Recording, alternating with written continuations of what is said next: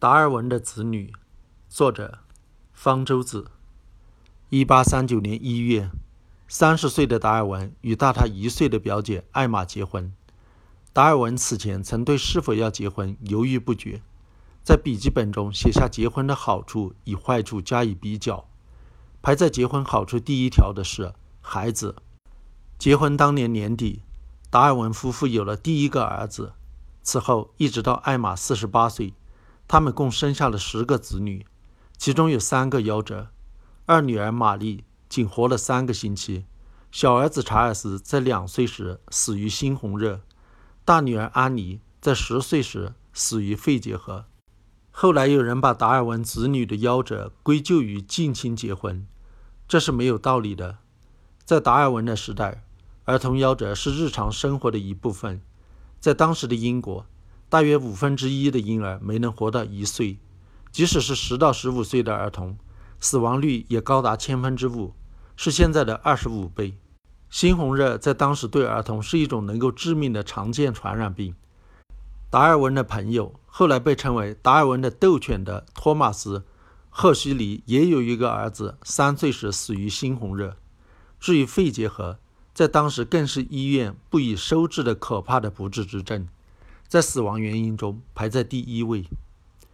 近亲结婚既没有给达尔文的子女带来更高的夭折率，也没有影响到他们的身心健康。没有夭折的两个女儿和五个儿子都很长寿，活到了六十七到九十三岁。大儿子是银行家，二儿子是数学家，剑桥大学教授；三儿子是植物学家，剑桥大学的教授；四儿子是工程师。皇家地理学会会长，五儿子是科学仪器设计者，剑桥市长和皇家学会会员，可谓个个有成。只有两岁夭折的小儿子，根据达尔文的观察记录以及从照片判断，当时当时还不知道的一种遗传病——唐氏综合征患者。但这显然是由于艾玛是个超高龄的孕妇导致的。四十五岁以上的孕妇生下唐氏综合征婴儿的概率。高达三十分之一。达尔文把他的子女当成了科学观察的对象，一出生就开始详细的观察和记录他们的一举一动，从中收集证据，用来证明人类的情感与动物并无本质区别，必定是经过进化而来，而不是上帝创造的。在他看来，孩子的夭折也是一个自然事件，并非上帝的安排。医学也许有一天会发现疾病的自然因素。和治疗方法，但是宗教对此毫无用处。艾玛是个虔诚的基督徒，面对孩子的死亡，特别是他和达尔文最宠爱的大女儿安妮死亡，和当时的多数人一样，从宗教信仰中寻找安慰，希望安妮能上天堂，等自己死后与她在天堂上再见。但他也不能明白，上帝把安妮从他身边夺走的目的何在。他珍藏了安妮的一些遗物。放在一个书箱中，他们至今还在达尔文后人的手中。达尔文此前已向艾玛明确表示过，虽然他曾经是剑桥神学院的学生，但是他不相信基督教。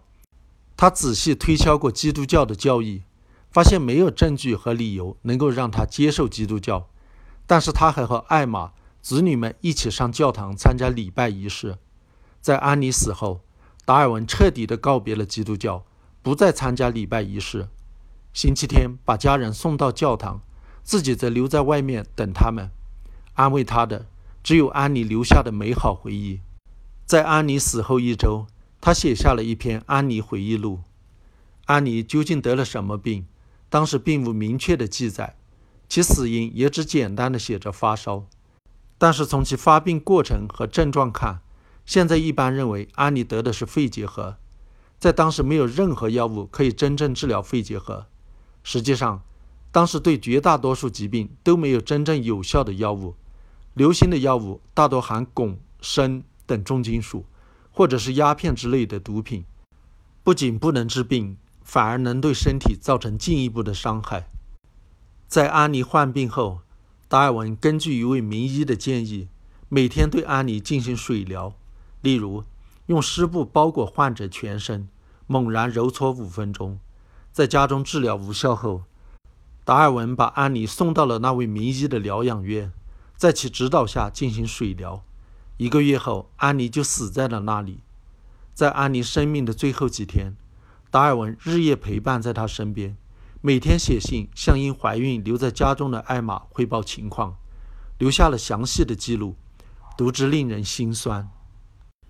安妮死于1851年，当时医学界对肺结核的病因一无所知。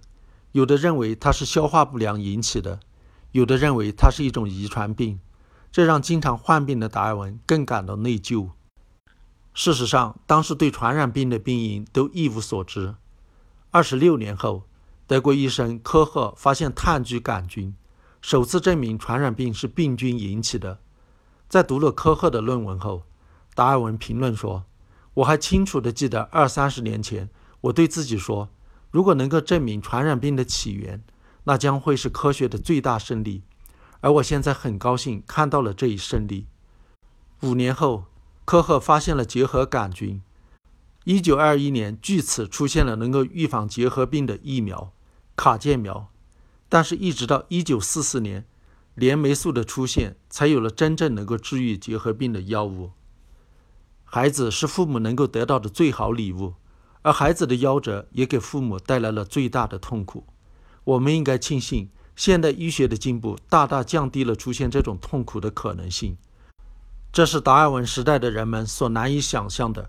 它确实算得上是科学最大的胜利之一。